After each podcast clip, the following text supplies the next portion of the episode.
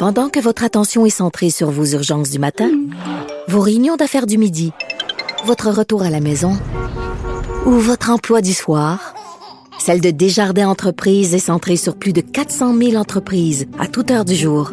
Grâce à notre connaissance des secteurs d'activité et à notre accompagnement spécialisé, nous aidons les entrepreneurs à relever chaque défi pour qu'ils puissent rester centrés sur ce qui compte, le développement de leur entreprise.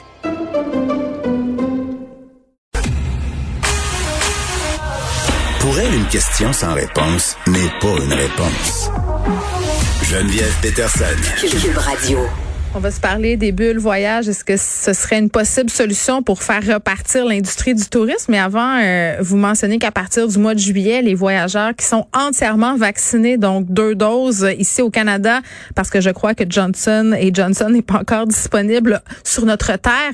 Donc, les gens qui ont eu deux doses, euh, on n'aura plus besoin de passer par un séjour obligatoire dans un hôtel désigné. Donc, la fameuse quarantaine de 14 jours qui coûtait quand même assez cher, ce sera chose du passé pour ceux qui ont eu deux doses de juillet pour ceux qui arrivent par voie aérienne. C'est important de le spécifier. de toute façon, les personnes qui arrivaient autrement, c'était pas les mêmes règles. On est avec Dominique Lapointe, qui est titulaire de la chaire sur les dynamiques touristiques, relations socio-territoriales de l'UQAM. Très grand titre. Monsieur Lapointe, bonjour. Bonjour, oui, c'est juste une partie de mon titre parce qu'il y a d'autres affaires en dessous de ma signature aussi. mais ben- euh, on va se contenter de ça pour l'instant. Oui, parce que je serais pas capable de le dire sans prendre mon respect. bon. OK, on va se parler euh, des bulles voyage. Premièrement, juste nous expliquer en quoi ça consiste euh, une bulle voyage. Ben, les, les, les, bulles, les bulles sanitaires, dans le fond, c'est c'est un concept qui, au début de la pandémie, a été, euh, a été mis en place, ou du moins a essayé d'être mis en place, euh, avec entre autres là, euh, la, appelait la, la Trans-Tasman Bubble entre l'Australie puis la Nouvelle-Zélande euh, au départ, où est-ce qu'eux étaient moins touchés et que finalement, bon, l'Australie, sa situation sanitaire épidémiologique a, a euh, c'est empiré et mhm. la bulle a, explosé. On a eu la bulle atlantique euh, chez nous euh, au Canada, hein, entre les provinces maritimes, qui aussi fait long feu à un instant parce que la situation épidémiologique d'un territoire à l'autre a changé. Mais c'est l'idée que des territoires qui ont des conditions épidémiologiques, je dirais, similaires, similaire du côté ça va bien. Oui, c'est ça. mais en même temps, on pourrait en créer où ça va mal, dans le fond. Ouais, mais oui, ben c'est ouais, ça, ça serait un peu le, une antithèse. Oui. Mais disons que euh, qui euh, crée un, espace protégé euh, avec une libre mobilité, mm. une liberté de mobilité là qui ressemble à celle qu'on avait euh, avant la pandémie.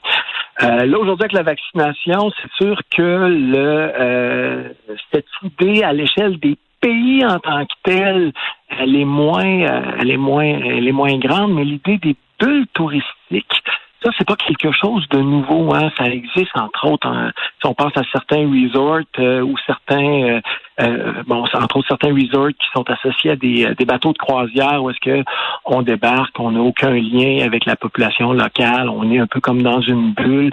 bon, dans, dans, dans l'article du Devoir là de ce matin, entre autres je donne l'exemple de l'île de Roatan au Honduras, qui est mm. une île. Le Honduras, c'est pas un pays très sécuritaire pour voyager, mais l'île de Roatan est une île où est-ce qu'elle a sa propre piste d'atterrissage, il y a des resorts, vous pouvez louer des Airbnb, et il y a un niveau de sécurité beaucoup plus élevé que à d'autres endroits dans le pays. Et donc, cette idée de créer des bulles pour sécuriser les visiteurs, ça existe là, c'est même un concept qui a été euh, élaboré dans les années 90.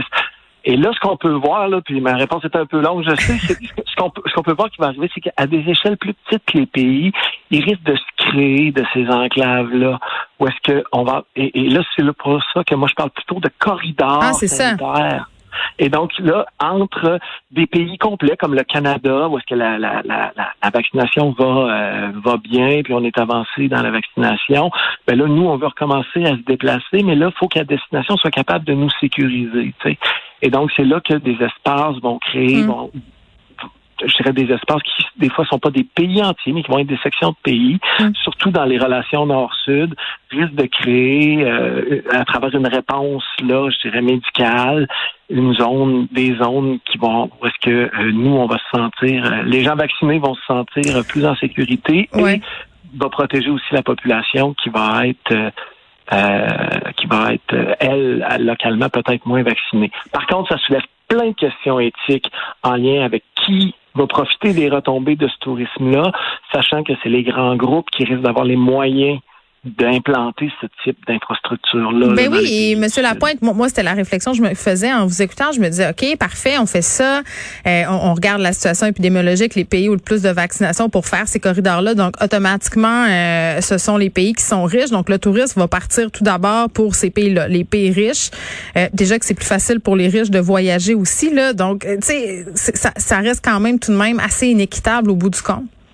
Oui, mais euh, ça, c'est pas euh, la pandémie a juste rajouté une couche sur ce qui existait déjà. Là, sais, quand on parle de 1,2 milliard de déplacements internationaux là, avant la, pandémie, ben, c'est majoritairement des gens des pays riches et la classe riche des pays moins riches.